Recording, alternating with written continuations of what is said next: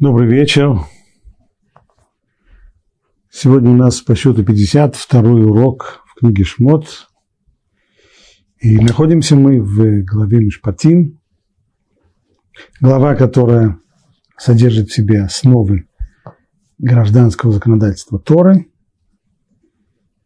Глава 21, 33 стих. И если кто-то из людей раскроет яму, или выкопает яму, но не покроет ее, и в нее упадут бык и осел, то хозяин ямы должен заплатить. Пусть деньгами возместит хозяину их, а туша будет принадлежать ему. Вот такое предложение. Речь идет здесь о возмещении убытка, материальный убыток, который был э, принесен человеку, хозяину быка или осла. Сразу вопрос, это именно хозяину быка или осла, а если туда, в эту яму упадет случайно не бык или не осел, а какая-нибудь коза, тогда нет материального возмещения? Это первый вопрос. Второй, если кто-то раскроет яму или выкопает яму, кто здесь считается ответственным за принесенный ущерб? Тот, кто раскроет яму или выкопает яму раскроет яму, если уже тот, кто раскрыл яму, очевидно, яма уже была, она существовала, только она была закрыта, а кто-то ее раскрыл. Так уж тем более тот, кто выкопает яму, он будет ответственным. Тогда получается, что то, что сказано в дальнейшем, или выкопает яму, оно, в общем-то, лишнее. Зачем тогда сказано? И еще в конце, и пусть деньгами возместит хозяин их. Ну, понятно, деньгами. Можно было просто по-человечески сказать, пусть заплатит за них, за быка или за осла, которые упадут. И кроме того, что означает слова «хозяин ямы». Ну, я могу себе понять, что... Я представляю себе, что такое хозяин быка, э, что такое хозяин осла, ну, что значит хозяин ямы. Не проще было бы сказать, может быть, тот, кто вырыл яму, или тот, кто открыл яму, что-нибудь такое, как это понять. Начнем постепенно, потихонечку раскручивать. Что же здесь сказано? Так, если кто-то из людей раскроет яму, говорит Раши, раскроет яму, которая была покрыта. То есть ситуация, которая описывается в начале, есть яма, она уже существует, как, например, канализационный люк, который давным-давно уже выкопан, сделан, только что он прикрыт. Тут пришли рабочие и открыли его, что-то работали, что-то сделали там и не закрыли его. Не закрыли, мимо проходил бык или осел и туда упал. Дальше сказано, или выкопает яму. Раши повторяет наш вопрос, а почему это сказано? Ведь если даже тот, кто раскрывает яму, он уже несет ответственность за причиненный в результате этого открытия материальный ущерб, так уж тем более это верно в отношении того, кто выкопает ту яму, которой раньше не было. Ответ Раши, который он приводит из слов мудрецов, Стало быть, эти слова привносят нам дополнительную информацию.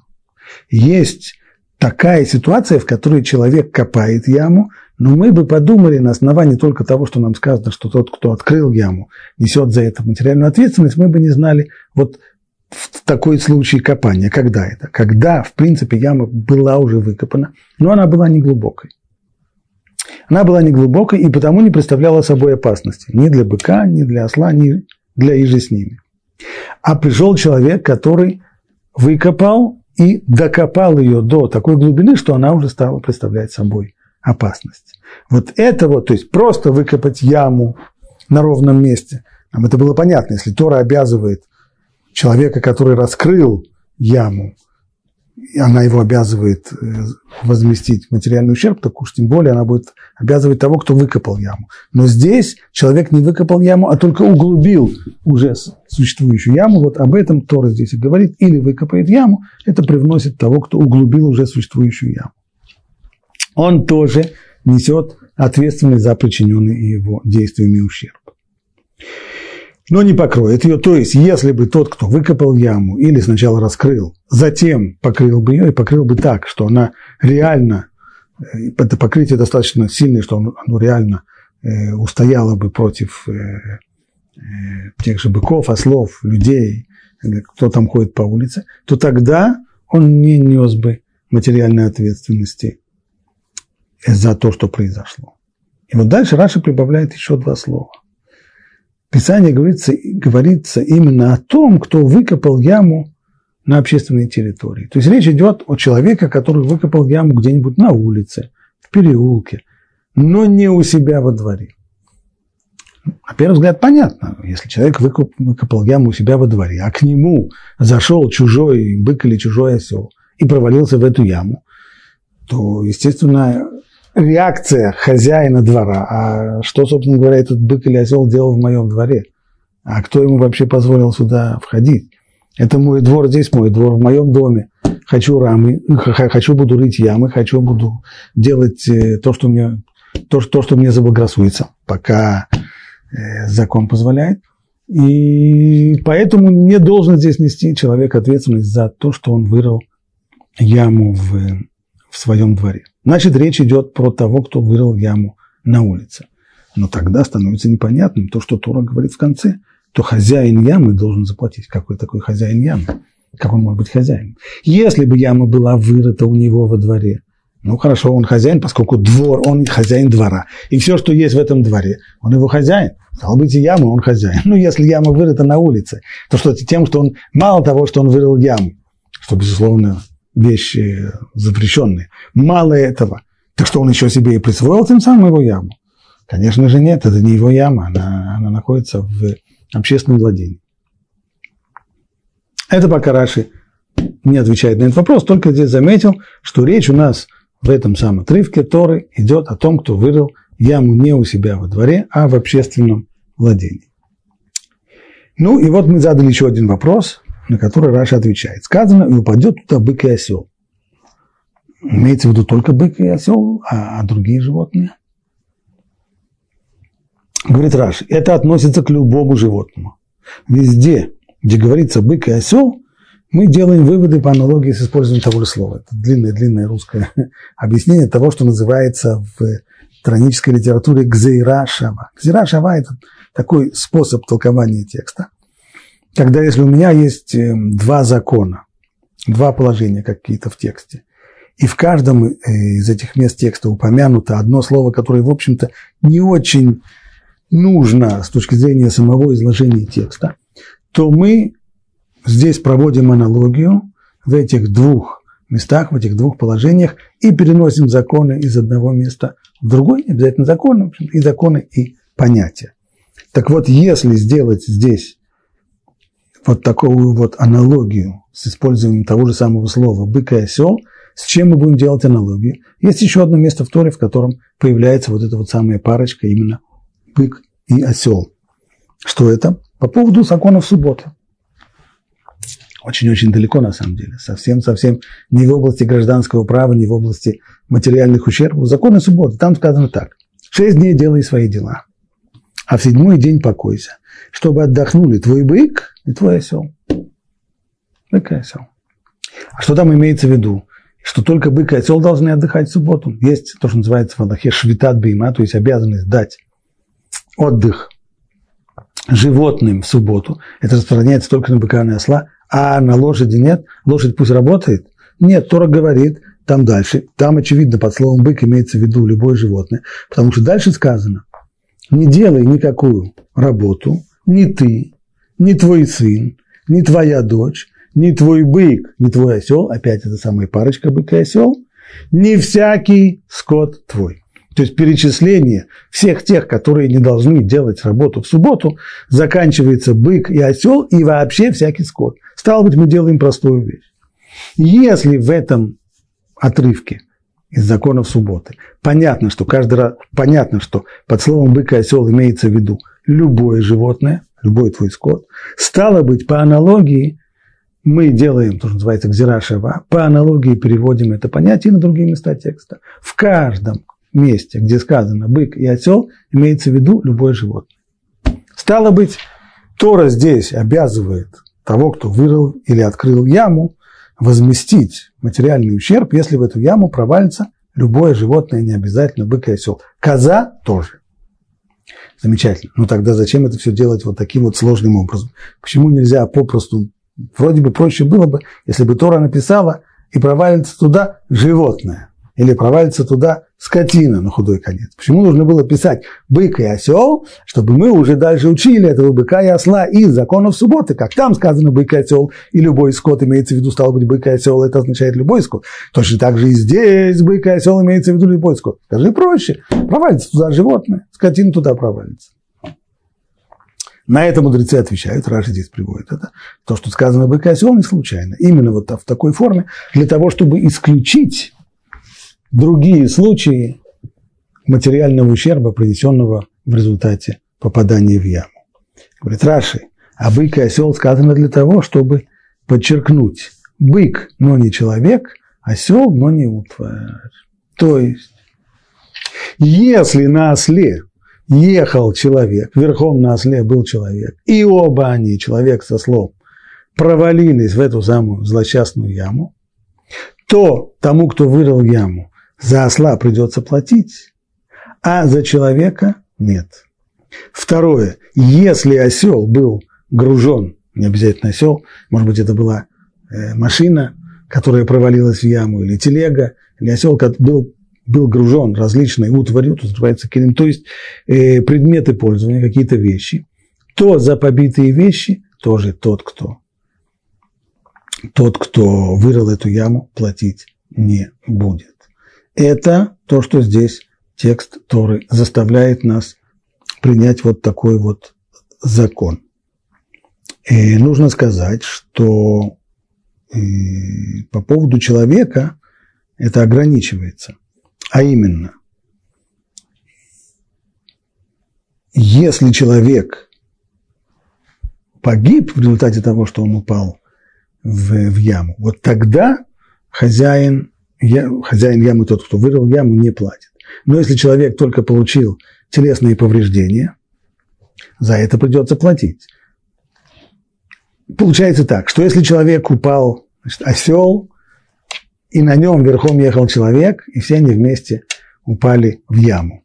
Осел разбился насмерть, человек вывихнул себе ногу и порвал брюки. За осла придется платить, за вывихнутую ногу придется платить, а за порванные брюки нет. Вот такое здесь получается правило. Ну и, наконец, нам нужно выяснить, мы задали последний вопрос, э, что такое хозяин ямы. Если речь идет о яме, которая вырыта в общественном владении, где-то на улице, в переулке, то какой может быть здесь хозяин? Раша объясняет, хозяином Тора здесь называет того, по вине которого причинен ущерб. То есть он не столько хозяин ямы, сколько хозяин э, преткновения, которое продило этот самый ущерб. Хотя эта яма ему на самом деле не принадлежит. Ведь она же выкопана на общественной территории.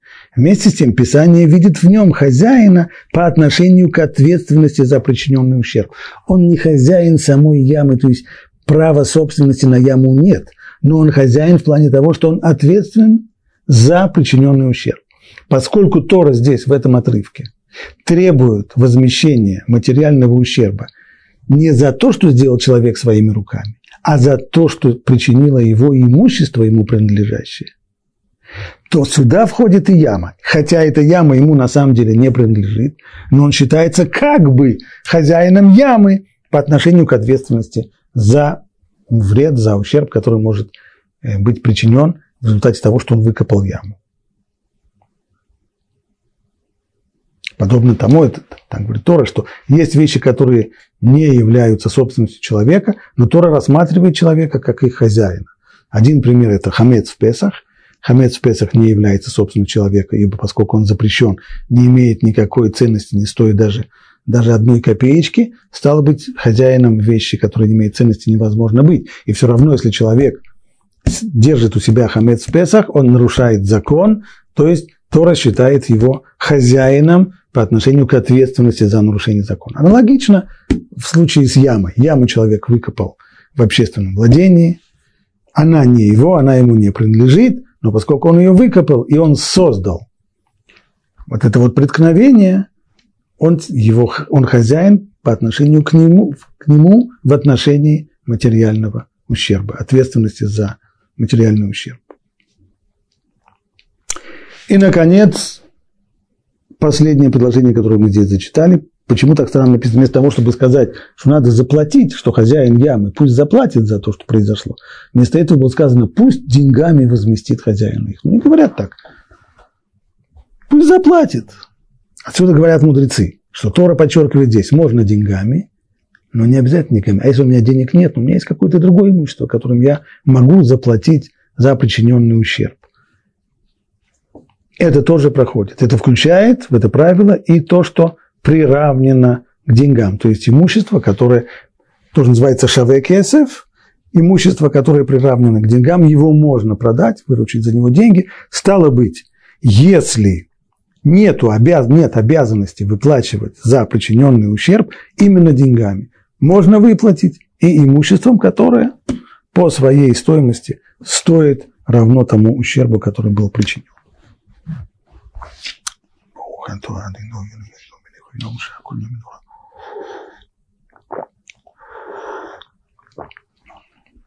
Теперь я захочу, хочу зачитать здесь отрывочек с комментария Равирша по поводу ямы. Пишет он так. Яма – это классический пример того, что Талмуд называет ав. Есть в Талмуде понятие а вот низикин. А вот низикин – это архетипы э, того, что приносит материальный ущерб. Помимо, есть три архетипа, которые относятся не к действиям самому, самого человека, а к его имуществу. Это первый – это бык, второй – огонь и третий – яма. Вот один из этих трех – это как раз яма. То есть те вещи, которые причиняют ущерб, находясь в неподвижном состоянии. И что Равир здесь имеет в виду? Почему мы разделяем все имущество, которое может причинять вред, на три разных архетипа? Потому что у них разные качества. Бык, например, что такое бык? Бык, он приносит вред всегда в движении.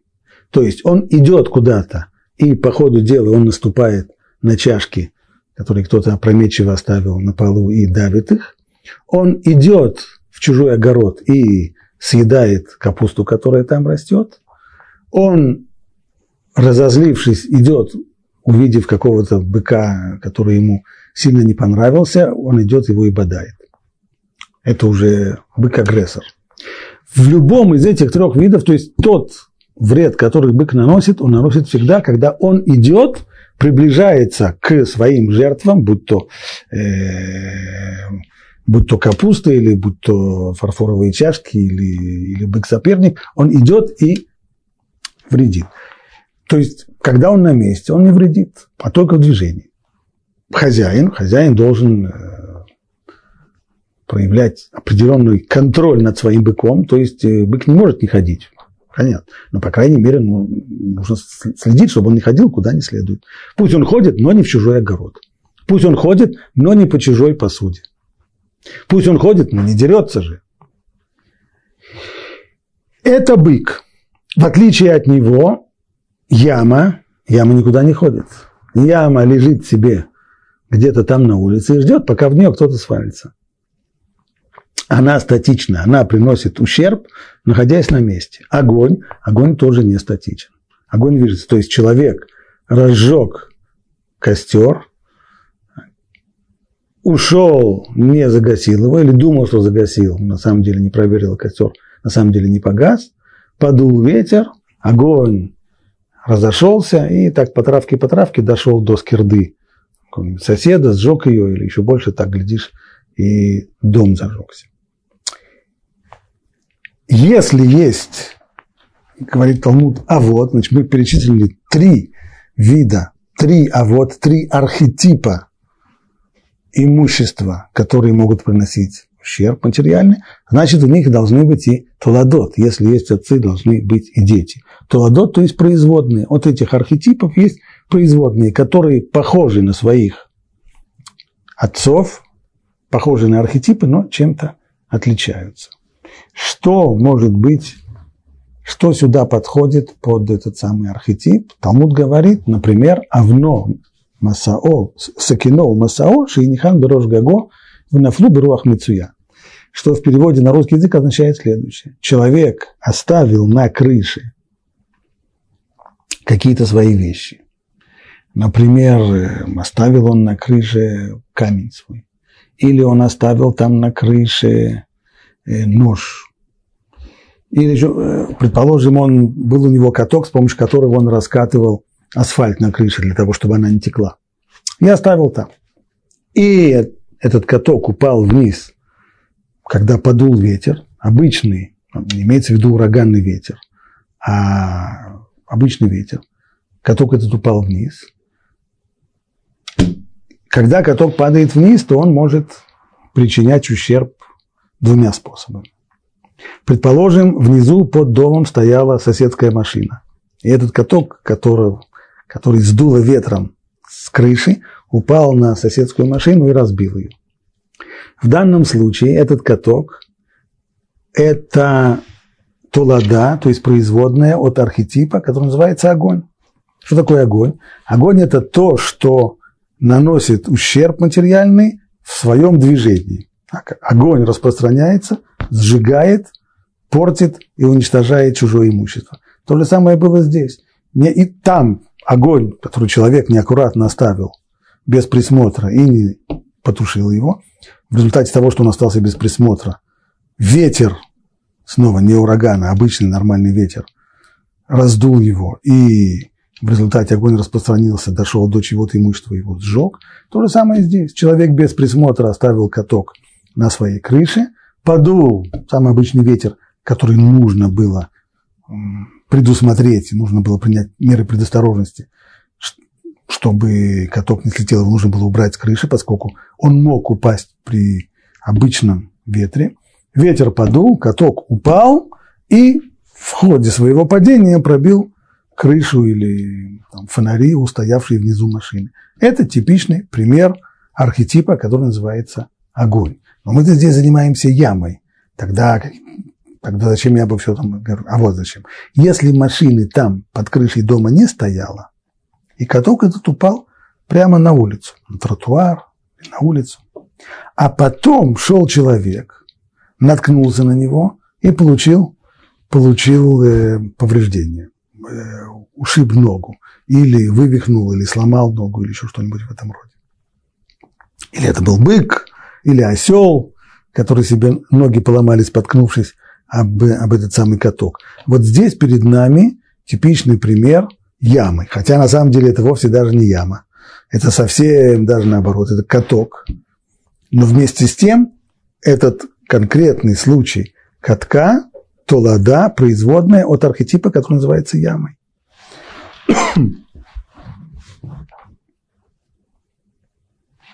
И это то, что пишет здесь Равирш, для того, чтобы считаться неподвижным предметом, причиняющим повреждения, то есть архетип ямы, Опасный предмет не обязательно должен быть умышленно выброшен на дорогу. Он попадает в эту категорию, даже если был просто оставлен в таком положении, в котором при обычных обстоятельствах он может укатиться, упасть или быть перенесенным ветром на дорогу.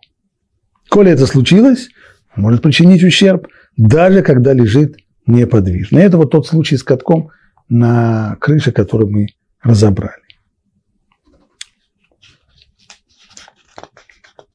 Продолжает Равир, заметим, что в категории яма возмещение выплачивается лишь в том случае, если предмет непосредственно угрожает животным. Здесь есть одна деталь, которая э, в Раше не была упомянута. Было сказано, что если бык и осел упадут в яму, то тогда э, нужно платить за это. Вопрос. А почему бы э, тот, кто выкопал яму, не сказал бы, да, действительно, я яму выкопал, или я ее открыл и открыл канализационный люк и забыл его закрыть. Действительно, неприятно, согласен, мне тоже очень неприятно. Но надо было бы смотреть под ноги вашим э, быкам и ослам. Претензия? Почему смотреть под ноги? Может быть, они сами виноваты. Я, конечно, нехорошо поступил тем, что я не закрыл э, колодец. Согласен. Но «Ну, разве я виноват в том, что они упали? Они сами виноваты, надо было под ноги смотреть. Ну, по отношению к человеку сказать это неверно, потому что человек себе под ноги не ходит. Нормальный человек идет, не смотря себе под ноги. Таков человек. Человек думает про свои, про свои дела, про свои вещи, смотрит по сторонам, смотрит на витрины магазинов, смотрит на прохожих, но не, не себе под ноги. Это человек. Но животные-то, быки, ослы, у них же лицо не как у человека смотрит на, на витрины, у них же морда вниз смотрит. Так коли морда вниз смотрит, много себе под ноги посмотреть. Если ты видишь, канализационный люк открыт, куда ты лезешь туда? Обойди. Даже, даже со слинными мозгами это, в общем-то, можно было помочь. Можно было понять. Талмуд говорит действительно, что если речь идет о взрослом животном, то тогда, тогда тот, кто открыл яму, освобождается от выплаты. В двух случаях он тогда будет обязан заплатить. Либо речь идет про молодняк скота, то есть он дурной еще, он осленок, он еще, не только что мозги у него ослиные, но еще и, и по молодости он не соображает он, что это яма, что это опасно. Видит яму, но не соображает. Был бы уже взрослый э, нормальный осел, он бы обошел, а этот не видит. Либо, если это взрослое животное, то в темноте. В темноте даже бык и даже осел, либо какого бы то ни было животное, несмотря на то, что морда у них смотрит вниз, в темноте они бы этот канализационный люк не разглядели бы, поэтому они упали.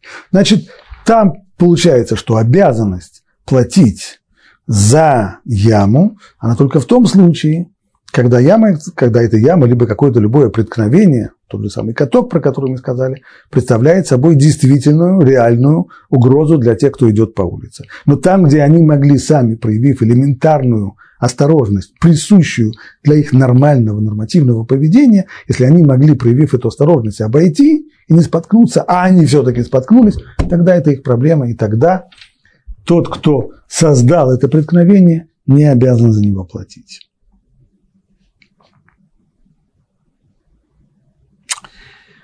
Если основы законодательства про яму нам понятны, то я мог бы предложить применить их на практике. Сейчас разберем скажем, ситуацию, бытовую ситуацию, которая вполне может возникнуть в любом месте, для того, чтобы посмотреть, как Талмуд э, разбирает подобного рода ситуации, как закон применяется в конкретных ситуациях. Ситуация наша такая. Дело происходит в супермаркете. Зашел, в супермаркет э, покупатель, подошел к полке и увидел там баночку майонеза. Взял эту банку майонеза, покрутил ее, почитал то, что на ней написано, не понравилось. Наверное, экшер не подходящий ему был. Не тот, который покрутил и поставил обратно на полку. Но но поставил не на то место, где она стояла, а поставил на край полки. То есть, в общем-то, в достаточно уже опасное место, с которого этой банке намного легче упасть. Через несколько минут проходил другой покупатель, который вез впереди себя коляску, как это принято в супермаркетах. Коляска нагруженная, из нее что-то торчит, и тот момент, когда он провозил свою коляску мимо полки с той самой злополучной банкой майонеза, задел коляской эту банку майонеза, банка майонеза плюхнулась вниз. Плюхнулась вниз и, что вполне естественно, разбилась. И что тоже вполне естественно, брызги от майонеза, когда она разбилась, майонез в дребезги, все было, брызги от майонеза полностью запачкали костюм этого второго покупателя. Неприятность. И на этом все еще не закончилось. Мы продолжаем историю. Второй покупатель, чертыхаясь и пытаясь скрести майонез со своих брюк, ушел, а стекло и лужа майонеза которые когда-то были банкой, так и остались на том самом месте. И вот через некоторое время появился третий покупатель, который поскользнулся на этом самом майонезе, упал, порвал себе брюки порезал себе ногу осколками стекла, Ну и по ходу дела задел, когда он падал, это было уже совсем хорошо, задел еще банку с вареньем, и, и она тоже разбилась. Теперь вопрос, кто за все это платит? За испачканный костюм, за порезанную ногу, за разбитую банку майонеза, за разбитую банку варенья. Как нам подходить к этому вопросу? Мы рассматриваем чистую ситуацию, то есть мы не будем сейчас говорить, это не, не коллизия, это такая, где, а, а, а где нам сейчас искать первого покупателя, его давно уже и след простыл, он уже давным-давно убежал. А разбираем ситуацию, чист, чистый опыт, а именно, по поводу фактов никакого спора нет. Все люди находятся здесь, есть свидетели, которые видели, и первого покупателя, который взял банку с майонезом, еще раз повторяю, что было – Человек взял банку с майонезом, покрутил ее, она ему не понравилась, вернул ее, но не на свое место, а поставил ее близко к краю полки. Человек здесь, и он это не отрицает, да еще есть свидетели, которые это видели. Второй покупатель с испачканным костюмом, который испачкался майонезом. Второй покупатель, который сбил эту злополучную банку майонеза и испачкал себе костюм. Есть хозяин магазина в ужасе от э, разбитых двух банок от майонеза и от варенья. И есть третий покупатель, которому пришлось хуже всего. Мало того, что он упал, он еще и порезался, порезал себе ногу. И про костюм не будем говорить, тут уж понятно. Как нам все это, как разрулить всю эту ситуацию? Кто во всем этом виноват?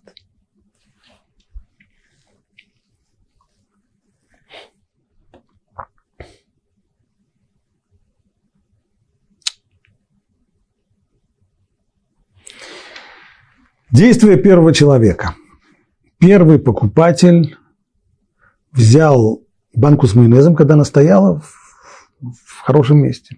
Она стояла где-то там у стены, на полке у стены, и никому не мешала, и была в полной безопасности. Но он вернул ее не на свое место, а он поставил ее на край полки. Это очень напоминает ту ситуацию, которую, которая сказана в Талмуде – Обно сакино масао, камень, нож или какая-то еще другая поклажа, которую человек, и Нихан Берош Гаго, положил ее на, э, на крышу, и ее сдуло вниз ветром.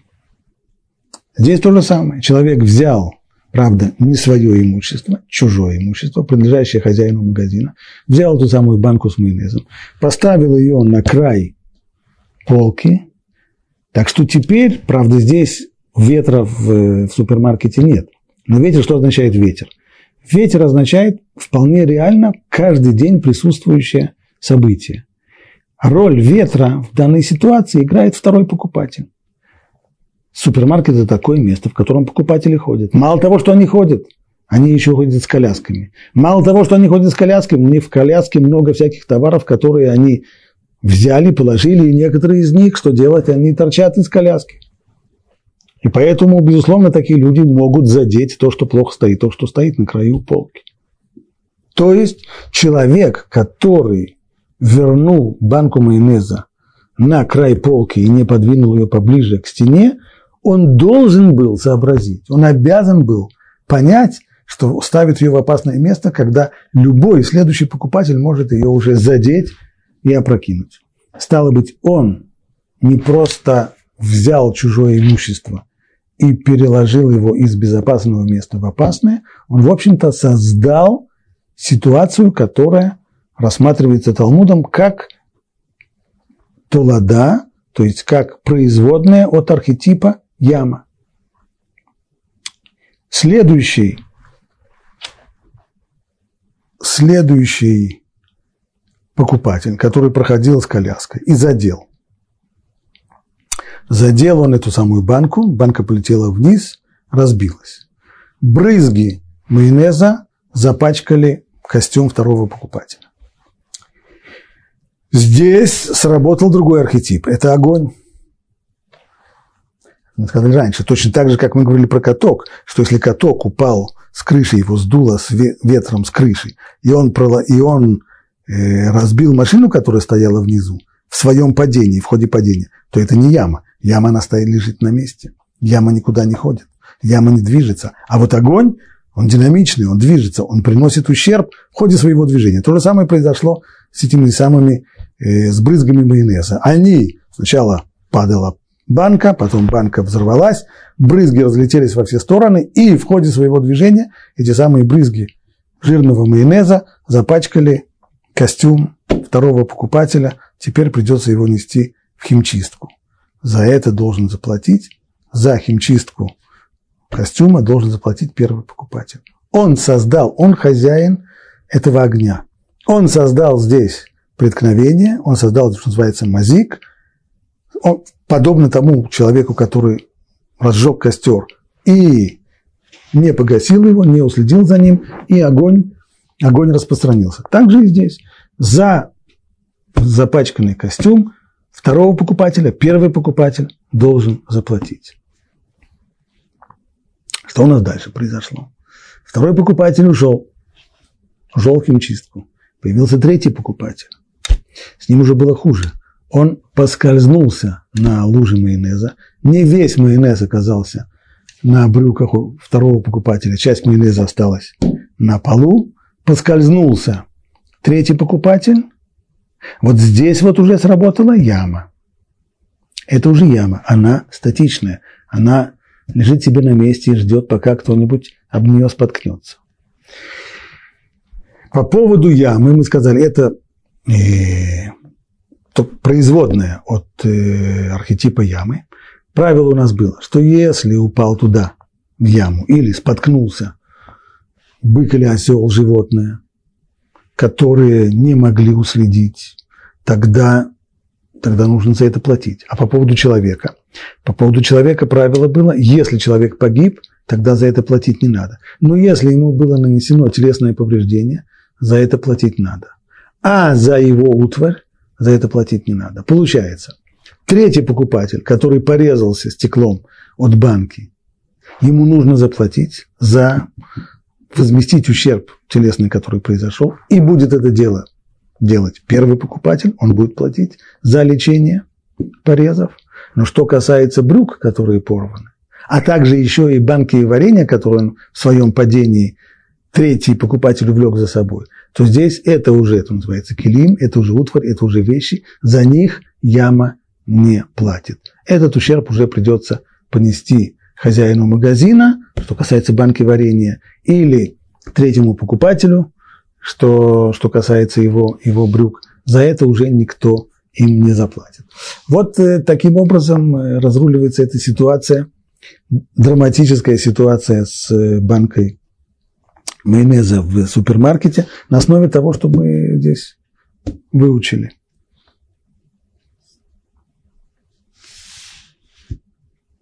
Едем дальше.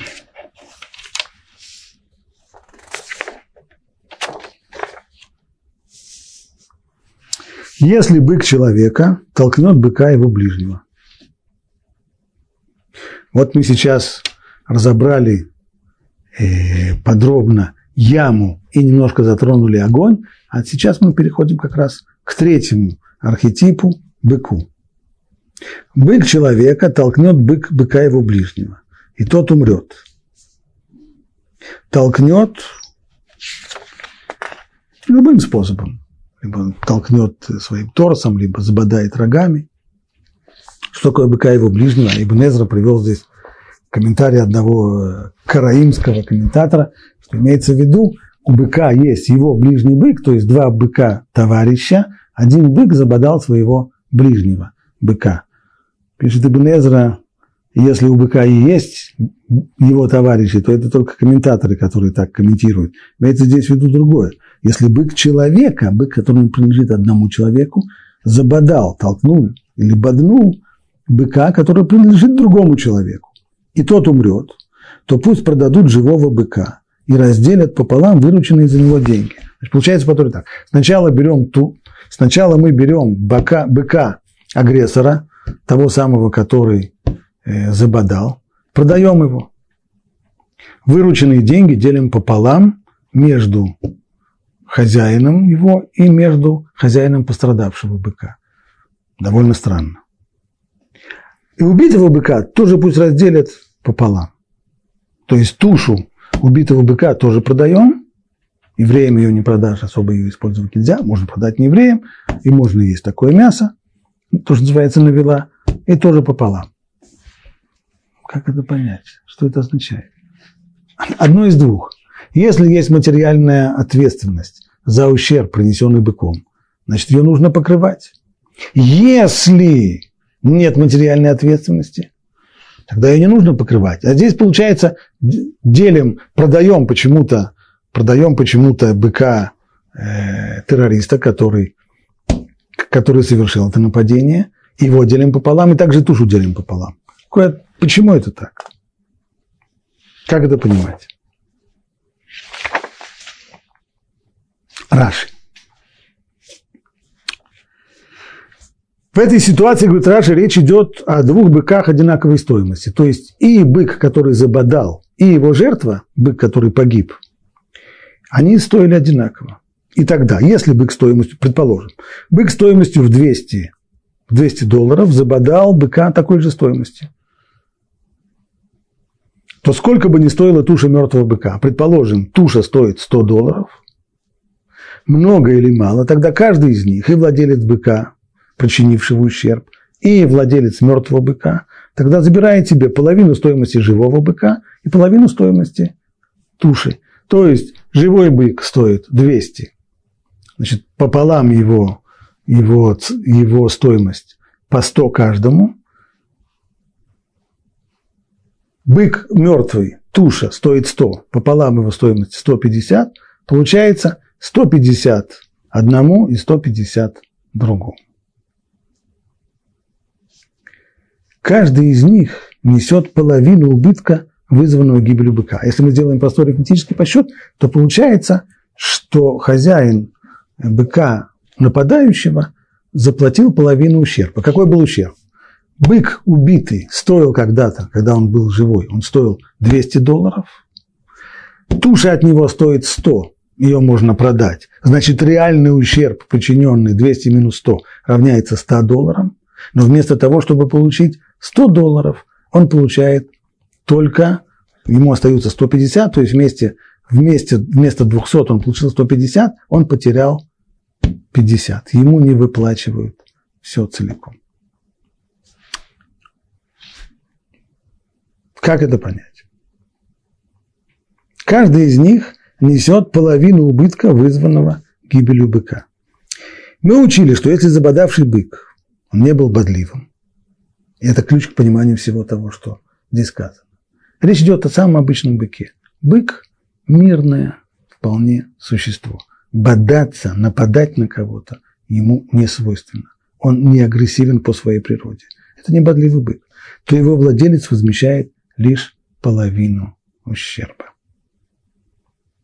На основании того случая, то есть мы рассмотрели, Тора рассматривает здесь случай, в котором стоимость быков одинаковая. И тогда Тора говорит, половину, располовиниваем половину живого быка и половину мертвого быка. И тогда у нас получилось, что пострадавший получает только половину причиненного ему ущерба. Но на основании этого, это модель, которая здесь дана, мы рассудим и все остальные случаи, в которых мы не будем уже делить жертву и, и агрессора, а в которых мы будем попросту знать, там, где причинен подобного рода ущерб, то есть неагрессивное животное, типа бык, причинило ущерб другому животному, то конечный ущерб мы делим пополам, и тот, кто хозяин того имущества, которое причинило этот ущерб, выплачивает только половину ущерба. А может быть, это не так, спрашивает Раша. А может быть, здесь речь идет о быках разной стоимости. Этого не может быть страшно, потому что это нонсенс. Так, как говорит здесь Тора, поделим того быка, который бодался, и тушу э, погибшего быка, ведь, ну, скажем так, что будет, если племенной бык, который стоит тысячу долларов, забодал какого-нибудь старого дряхлого быка, который уже в, глубоко в пенсионном возрасте, который стоимость его 100 долларов. Если, как Тора говорит, значит так, берем стоимость того, кто бодал, тысячу долларов, делим пополам, и берем стоимость туши, тот стоил 100 долларов, туша его стоит 50, пополам 25, получается, что мы делим это, и получается по 525, стало быть, сколько выплачиваем мы пострадавшему 525 долларов. Неплохой бизнес. У него был бык, который всего-то в хороший базарный день стоил 100 долларов, а ему в результате того, что он погибнет, заплатит 525. Явно не лезет ни в какие ворота. То же самое наоборот. Что будет, если забодавший бык стоил копейки, а он забодал племенного быка? Тогда нужно, он, он забодал не племенного быка, скажем, он забодал быка такого большого, который было так много мяса, что даже его туша стоит больше, чем стоимость быка, который забодал. Тогда получится, что забодавший хорошо на этом заработал, поскольку когда поделится между ними туша, то получится, что он на этом не только что не проиграл, на том, что его бык кого-то забодал, а даже и выиграл. Поскольку это явный нонсенс, значит, мы должны понять, что Тора здесь говорит только в одном очень конкретном случае, а именно быки абсолютно равной стоимости, и пострадавший бык, и бык, который ударил его, они равной стоимости. И тогда то, что говорит Тора, что мы делим пополам живого быка и делим пополам тушу, и каждый получает половину того и половину другого, при переводе на человеческий нормальный язык это будет означать хаци незек, то есть половина ущерба. Для чего же тогда Тора, вместо того, чтобы сказать простым человеческим языком, что в таком случае, когда не бодливый бык, не агрессивный бык, нормальный, которого вдруг что-то что-то у него там случилось, и он вдруг атаковал другого быка, что в этом случае нужно заплатить только половину. Почему не сказать это так? Почему нужно сказать таким вот образом, что делим пополам живого быка и делим пополам тушу? Это для того, чтобы дать еще одну, еще одно положение. Почему же тогда Писание заканчивает Раши? Говорит об этом именно таким образом странным. А не сказано просто – что хозяин умершего быка получит половину, чтобы доказать, что владелец обычного быка платит только из-за его стоимости. То есть здесь есть ограничение, есть потолок, выше которого стоимость, выше которого выплата ущерба, половина ущерба никогда не должна подойти, а именно стоимость самого животного, того быка, который нанес ущерб. Если получилось так, что он забодал Простой бык забодал племенного быка, бык, который стоил 100 долларов, забодал быка, который э, стоит 1000 долларов, его туша стоит 100, стало быть, причиненный ущерб 900 долларов, половинка его 450, 450 он здесь не заплатит, потому что он сам стоит всего лишь 100 долларов хороший базарный день. Стало быть, сколько он заплатит? 100. Не больше, чем он стоит, стоит. Вот такой закон. Теперь только нужно попытаться, можно ли пытаться понять, почему, почему такой закон. Что это за такой компромисс непонятный, что выплачивается половина ущерба, и половина ущерба еще к тому же с ограничением, с потолком, который никогда-никогда не может быть выше, чем стоимость того, кто принес этот самый ущерб. Для того, чтобы разобрать этот закон, мы снова обратимся к комментарию Репшимшина Фойля и Гершака.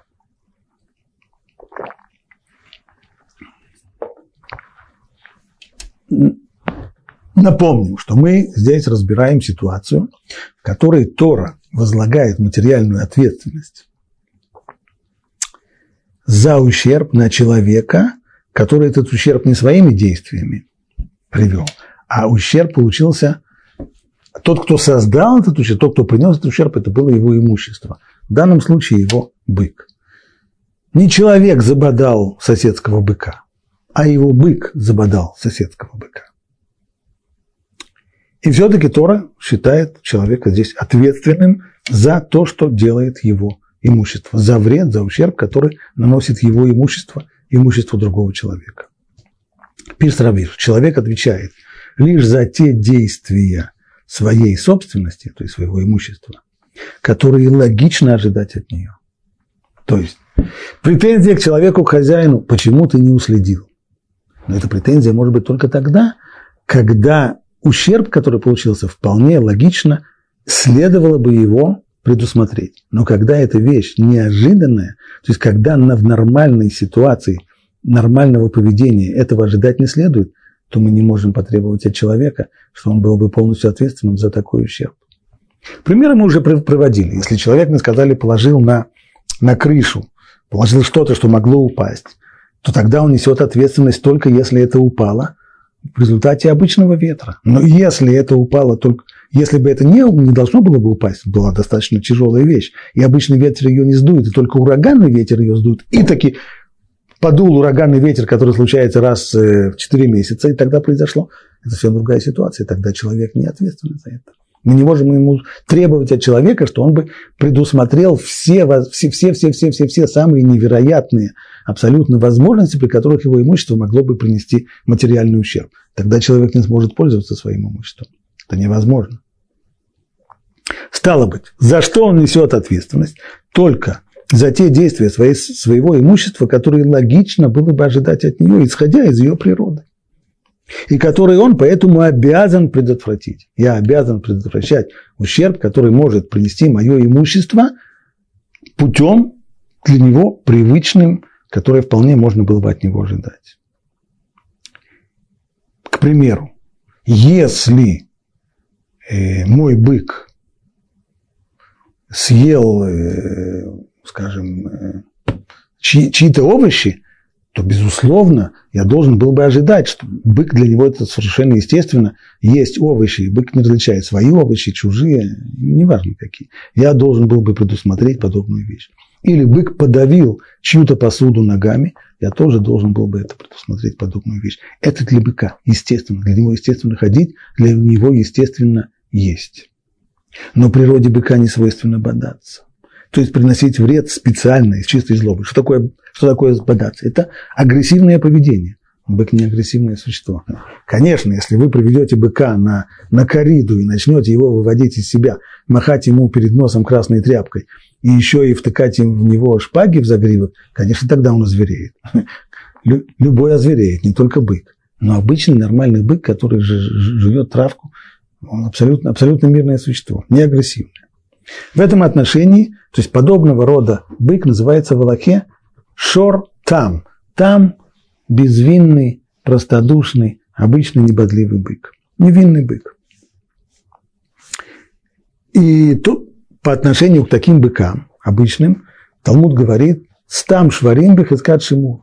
То есть обычные быки, и без того, чтобы люди их контролировали их поступки, они самоохраняющиеся. То есть не нужно на быка надевать ошейник, приковывать его э, цепями к, к чему-нибудь, что, не дай бог, он забодается, потому что бодаться ему не свойственно. Стало быть, он сам себя своей природой охраняет от того, чтобы забодать. Значит, обычных быков нужно держать под замком. Как следствие, если бык вдруг наносит ущерб, произошло событие из ряда вон выходящее, которое не обязаны были предусмотреть тогда не следовало было бы обязывать владельца выплачивать компенсацию. То есть, если бы не текст Торы, если бы только нас просили исключительно по логике закона, мы бы сказали, логика закона требует в этом случае освободить хозяина быка от выплаты, потому что он ни в чем не виноват. Нельзя ему сказать, что ты не уследил за своим имуществом. Бык не то имущество, которое нужно прятать под, под, под замок, чтобы держать его под замком или, или на привязи, чтобы не бодалось, потому что он не бодучий. Однако, что получается? Получается, что вообще-то выходить на улицу, ну, есть некоторые опасения, поскольку по улице ходят быки, машины ездят, быки и так далее. И быки, вообще-то они не бодучие. Но если вдруг бык из-за чего-то, кто-то его раздразнит – и он озвереет, и кого-нибудь пхнет или кого-нибудь боднет и так далее, то получается, что мне никакого возмещения никто не даст. Нет, конечно, могу себя застраховать, но в общем получается, что движение, наше движение по улицам получается небезопасным. Тора не предлагает нам устраивать страховые компании. Она дает совершенно другое решение. В интересах безопасности движения в общественных местах владельца животного заставляют платить штраф, чтобы он держал быка под контролем для полной уверенности, что тот не причинит вреда даже теми действиями, которых от быка, как правило, не ожидают. То есть ждать, ждать здесь, в данном случае, выплаты, выплаты ущерба не следовало бы, и требовать выплаты ущерба нет. Но вместе с тем на хозяина быка налагается штраф в размере половины, именно половины только ущерба. Почему? Потому что мы заинтересованы в таком общественном устройстве, в котором люди возмещали бы хоть частично ущерб, даже в котором они не виноваты, для того, чтобы повысить их мотивацию по охране своего имущества, по безопасности движения. Если бы закон заставлял владельца быка платить полную компенсацию за такой ущерб, то это могло бы на деле только увеличить опасность на дорогах, потому что могло побудить владельцев потенциальных жертв к тому, чтобы они, могли, чтобы они пренебрегали мерами предосторожности. Если мы скажем так, любой бык, который забодает, пусть платит полностью, наложен на него штраф в размере полного, полного возмещения ущерба. Это ни к чему хорошему не приведет. Потому что, во-первых, тогда жертвы перестанут быть осторожными потеряет осторожность. А чего мне быть осторожным, если я знаю, что если моего быка кто-то забодает, все равно заплатит до последней копеечки? Это не нужно. Нужно, чтобы я, с одной стороны, как хозяин быка, проявлял осторожность, чтобы его не забодали. И другой бык проявлял, не другой бык, а хозяин другого быка тоже проявлял осторожность, чтобы его бык не забодал.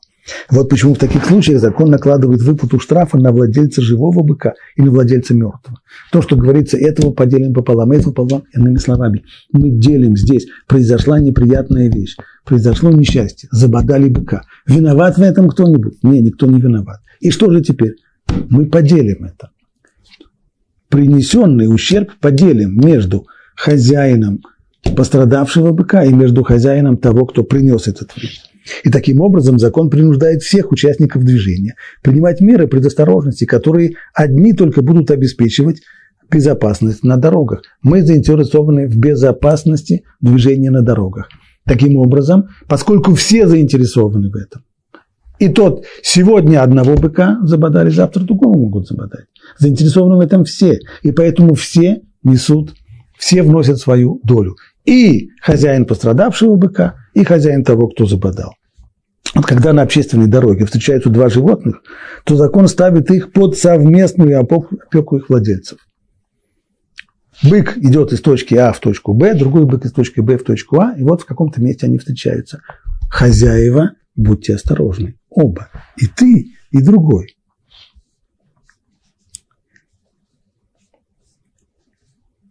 Что создает и это создает основу для обеспечения безопасности и свободы и безопасности движения. С одной стороны, имею полное право со своим быком идти по улице. Да, не, не надевая на него намордник и не, и не приковывая его цепями.